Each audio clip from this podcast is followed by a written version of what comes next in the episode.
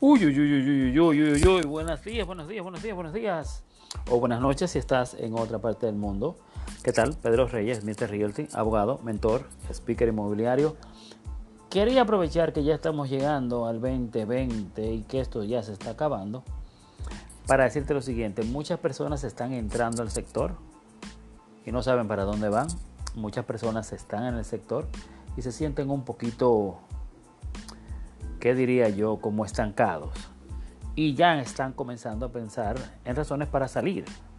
Yo quisiera darte ahora mismo por lo menos tres razones por las cuales el agente inmobiliario falla y que esas sean parte para tú revisar y ver si esas son razones por las cuales se está motivando a salir del sector.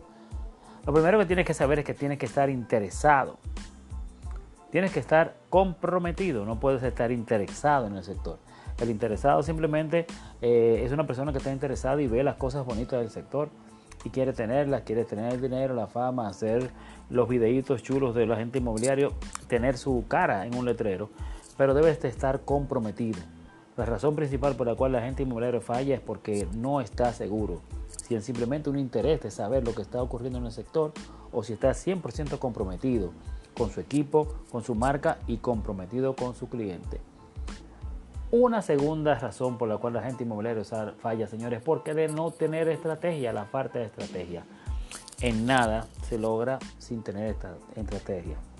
No puedes ni siquiera dormirte como agente inmobiliario sin establecer lo que va a ocurrir en el transcurso de la mañana para tener éxito. Es imposible.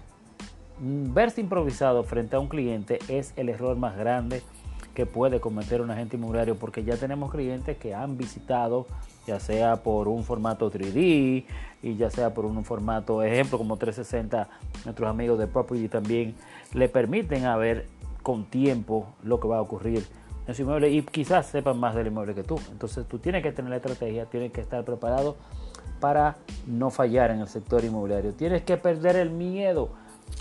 El miedo te hace fallar, mi amigo agente inmobiliario toma el punto 2 y el punto 1 y te vas a dar cuenta que ese miedo es el que te lleva a no estar decidido, a ser interesado o comprometido. Ese miedo es el que te lleva a no saber qué vas a diseñar, cómo vas a hacer tu estrategia. Entonces el miedo es una parte muy importante para perder. Es necesario trabajarlo día a día, tener un coach, una mentoría y saber que aquí estamos como siempre para ayudarte. Mr. Realty, esto es parte de Property.